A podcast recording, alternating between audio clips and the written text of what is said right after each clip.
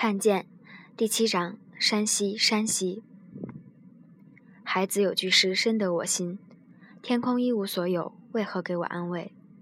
我出生在一九七六年的山西，小孩上学最怕迟到，窗纸稍有点轻，就哭着起了床。奶奶拉着手把我送一程，穿过枣树、石榴和大槐树，绕过大狗。我穿着奶黄色棉猴，像胖胖一粒花生米。站在乌黑的门洞里等学校开门，怕黑，死盯着一天碎星星，一直到青瓷的天里透着淡粉，大家才来。我打开书念：神笔马良，一头栽在课桌上睡着，日日如此。山西姑娘没见过小溪青山之类，基本上处处灰头土脸，但凡有一点诗意，全从天上来。中学时，喜欢的男生路过我身边，下了自行车推着走，说几句话。分别之后，心里蓬勃的静不下来，要去操场上跑几圈，喘着气找个地儿坐下。天蓝的不知所踪，头顶肥大松软的白云，过好久笨重的翻一个身。苦闷时也只有盯着天看，晚霞奇诡变化，觉得未来有无限可能。阵雨来得快，乌黑的云团滚动奔跑。剩了天边一粒金星，没来得及遮掩，一小粒明光闪烁，突然一下就灭了。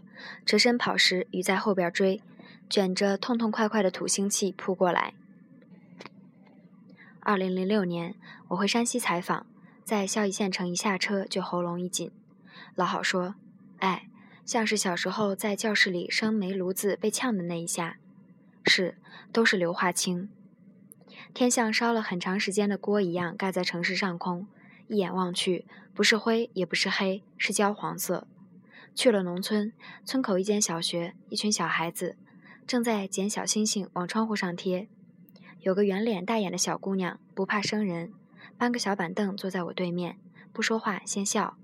我问她：“你见过星星吗？”她说：“没有。”见过白云吗？没有。蓝天呢？她想了好久，说。见过一点点蓝的，空气是什么味道？臭的。他用手扇扇鼻子。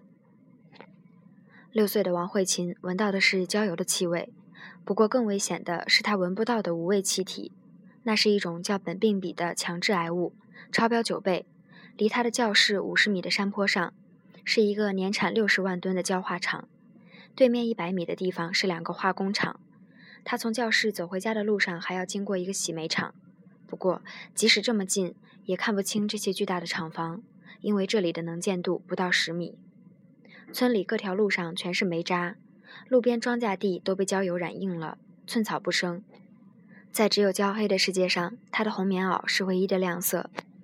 我们刚进市区，干部们就知道了，看见我们咳嗽，略有尴尬，也咳了两声，说：“酒店里坐吧。”酒店大堂是褐色玻璃，往外看天色不显得那么扎眼。坐在里头，味儿还是一样大。大家左脚搓右脚，找不出个寒暄的话。干部拿出钱，绿莹莹一厚叠美金，辛苦了。我跟老郝推的时候对看一眼，他冲我挤眉弄眼。我知道这坏蛋的意思。山西人现在都送美金啦，洋气。后来知道，之前不少记者是拿污染报道要挟他们，给了钱就走，成了模式。跟我们一块儿去的是省环保局的巡视员。老郝叫人家老头儿，这是他认为一个人还算可爱时的叫法。他低声问老头儿：“他们不觉得呛啊？”老头儿呵呵一笑，说个笑话：前两年这城市的市长到深圳出差，一下飞机晕倒了，怎么救都救不醒，还是秘书了解情况，召来一辆汽车，冲着市长的脸排了一通尾气。市长悠悠醒了，说：“哎，深圳的空气不够硬啊。”市政府的人一边听着干笑。市长把我们领到会议室，习惯性地说：“向各位汇报，从历史说到发展，最重要的是谈环保工作的进展。”老郝凑着我的耳朵说：“他们肺真好，这空气还一根烟连着一根的。”我在桌下踢他一脚。讲了好久，市长说：“经过努力，我们去年的二级天数已经达到了一百天。”有人呵呵笑，是老头。还当成绩说呢，市长咧开嘴，无声的扯了下，继续说：“我家在晋南乡分，八岁前住在家族的老房子里，清代的大四合院，砖墙极高，朱红剥落的烧门口有只青蓝石鼓，是我的专座，磨得溜光水滑。奶奶要是出门了，我就坐在那儿，背靠着凉晶晶的小石头狮子，等她回来。一进门是个照壁，原来是朱子家训：黎明即起，洒扫庭除。涂改的时候被石灰胡乱涂掉了。小孩拿烧黑的树枝在上头划字，打倒柴小径。这小孩是租户的孩子，敢掏小燕子，捅马蜂窝。唯一害怕的是老宅子后边的老井，上百年了，附近最好的水。小男孩隐隐知道那水有点神圣。井口都是青苔，透明的小水洼里来喝水的蜜蜂，小脚颤抖着轻沾水面。他和我缩着头探一探，适应一小会儿那股黑暗。看到岩井壁挖出的可站脚的小槽，底下深深处一点又圆又亮的光亮。北下有两层，阁楼不让上去，里头锁着檀木大箱子，说有鬼。我们不敢去，手脚并用爬上楼梯往里看一眼。老太阳照透了，都是陈年陈烟。小孩总是什么都信。大人说这房子底下有财宝。我们等人中午都睡着了，拽着小铲子到后院开始挖坑。找装金元宝的罐子，一下雨就没法玩了。大人怕积水的青砖院子里老青苔滑了脚，榆木门槛磨得粗粝又暖和。我骑坐在上头，大梁上燕子一家也不出去，都呆呆地看着外头。外头槐绿柳红，淋湿了更鲜明。我奶奶最喜欢那株石榴树，有时别人泼一点水在树根附近，如果有肥皂沫，他不说什么。但一定拿小铲铲点土，把皂水埋上，怕树伤着。等我长大，研究大红顶梁上的金字写的是什么。我爸歪着头，一颗字一颗字的念：“清乾隆四十五年，国学生柴思聪携妻。”后面的看不清楚了。一七八零年的事儿，这位是个读书人吗？还是个农民，贩棉花挣点钱，所以捐个国学生？大人也不知道。说土改的时候家谱早烧了。只留了一副太爷爷的画像，他有微高的颧骨。我爸这样，我也这样。王慧琴的村子比我家的还早，朱红色的土城门还在，写着康熙年间建造。老房子基本都在，青色砖雕繁复美丽，只不过很多都塌落在地上，进化为土。村子的土地都卖给了工厂，男人们不是在厂里干活，就是跑轿车。王慧琴妈妈抱着一岁多的小弟弟坐在炕上，小孩子脸上都是污迹。她不好意思地拿布擦着炕沿，让我们坐。呀，擦不过来，风吹一吹，灰都进来，跟下雨一样。小孩子一点点大，我们说话的时候，他常咳嗽。他妈搂着他说：“没办法，只能把窗户关紧。”往外看，只能看到焦化厂火苗赤红，风一刮，呼呼流窜。村里人把这个叫天灯。这个村子被五盏天灯围着，按规定，所有的工厂都得离村子一千米外，但厂子搬不了。离村近就是离路和电近。煤焦的比重占到这个城市 GDP 的百分之七十。他要冲全国百强县，领导正在被提拔的关口上，只能村民搬。但是搬哪儿去呢？这妈妈问我。这个县城光焦化项目就四十七个，其中违规建设的有三十八个。符合环境标准的没有。村里有个年轻人说：“不知道，只想能搬得远一点，不闻这呛死人的味儿就行。”有个披黑大衣的人从边上过来，当着镜头对他说：“说话小心点儿，工厂可给你钱了。”年轻人说：“那点钱能管什么？你病了谁给你治？”吵起来了。黑大姨是工厂的人，我问他：“你不怕住在这儿的后果？”他说：“习惯了就行了。”人的进化能力是很强的，我以为他开玩笑，看了看脸，他是认真的。你的孩子将来怎么办？管不了那么多。焦化厂的老总原本也是村民，二十年前开始炼焦，有几十万吨生产能力的厂，没有环保设施。他对着镜头满腹委屈，光说我环保不行，怎么不说我慈善啊？这个村子里的老人，我每年白给他们六百块钱，过年还要送米送面。他冷笑。当儿子都没有我这么孝顺，有人跟你提污染吗？他一指背后各种跟领导的合影，没有，我这披红挂绿还游街呢。掌管集团事务的大儿子站最中间，戴着大红花，被评为省里的优秀企业家。晚上，老头跟市领导吃饭。说实话，都吵环保，谁真敢把经济停下来？书记推心置腹的口气：“你的小孩送出去了吧？在太原。”老头悠悠地说。书记像没听见一样：“哪个国家不是先发展再治理？”老头说：“这么下去，治理不了。”有钱就能治理，要不要打个赌？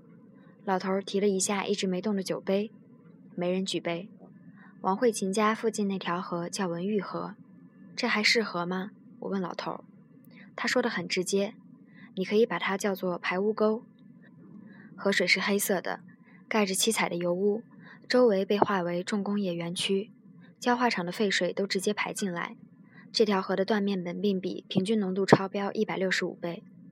文玉河是汾河的支流，我就在汾河边上长大。我奶奶当年进城赶集的时候，圆髻上插一枚碧玉簪，簪上别枚铜钱，是渡船的费用。我爸年轻时河里还能游泳，夏天沼泽里挖来鲜莲藕，他拿根筷子扎在藕眼里哄我吃，撕拉的老长。我小学时大扫除，用的大扫帚举起来梆梆硬，相当扎手吃力，是芦苇的花絮做成的。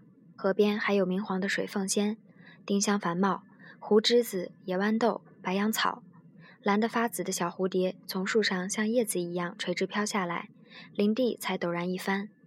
还有蟋蟀、蚂蚱、青蛙、知了、蚯蚓、瓢虫，吃的也多。累累红色珠子的火辣，青玉米杆用牙齿劈开，嚼里面的甜汁。回家前挖点马苋菜，拿醋拌了。还有一种灰白的蒿。回去蒸熟，与碎馒头拌着蒜末吃，是我妈的最爱。最不济，河滩里都是枣树，开花时把鼻子塞进黄色的小碎心里拱着，舔掉那点甜香。蜜蜂围着鼻子直转。秋天，我爸他们上树打枣，一杆子抡去，小孩子在底下捡食，叮叮当当被凿得痛快。风一过，青绿的大荷叶子密密一卷，把底下的腥气带上来，蛙声满河。表姐把塑料袋、破窗纱绑到树干上下河抓鱼，我胆小不敢。小男孩在我家厨房门口叹声轻叫：“小静姐，小静姐！”给我一只玻璃瓶，里头几只黑色的小蝌蚪，细尾一荡。河边上从这个时候开始盖纺织厂、纸厂、糖厂、油厂，柏油路铺起来，姐姐们入了厂工作，回来拿细棉线教我们打结头。那时工厂里有热水澡堂，带我们去洗澡。他们揽着搪瓷盆子，冲着看门男子一点头，笑意里是见过世面的自持。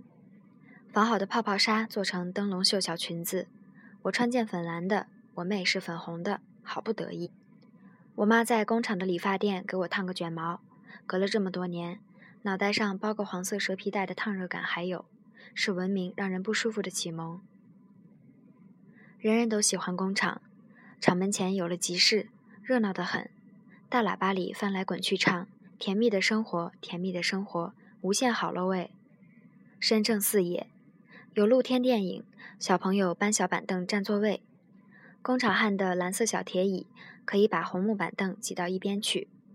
放电影之前，常常会播一个短纪录片，叫《黄土高原上的绿色明珠》，说的是零分。我妈带我们姐妹去动物园时，每次都要提醒：电影里说了，树上柿子不能摘，掉下来也不要捡，这叫花果城。纸厂的大水泥管子就在河边上，排着冒白沫子的黄水。我妈说这是碱水，把东西泡软了才能做纸。小朋友一开始还拿着小杯子去管子口接着玩，闻一下龇牙咧嘴跑了，本能的不再碰。河变难看了，但我还是跟河亲。跟表妹吵了架，攥着装零钱的小药盒出走，在河滩上坐着，看着翻不起浪的黄泥水。大人都讲，小孩子是从河里飘过来的。我满腹委屈，到河边坐着等。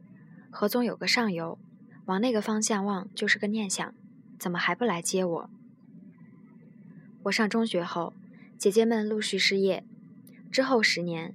山西轻工业产值占经济总量的比例从将近百分之四十下滑到百分之六，焦化厂、钢厂、铁厂脱煤而起，洗煤厂就建在汾河岸上。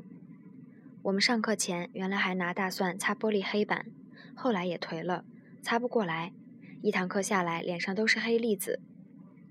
但我只见过托人想进厂的亲戚，没听过有人抱怨环境，就像家家冬天都生蜂窝煤炉子。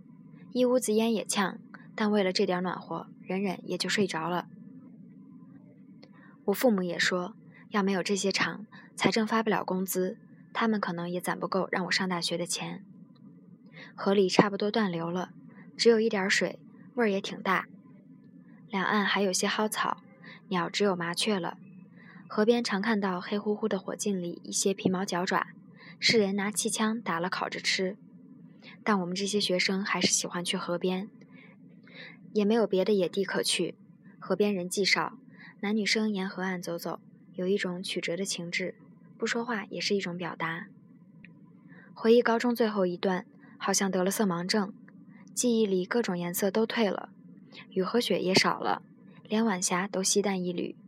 坐在我爸自行车的后面过桥时，每次我都默数二十四根桥柱，底下已经没有什么水可言。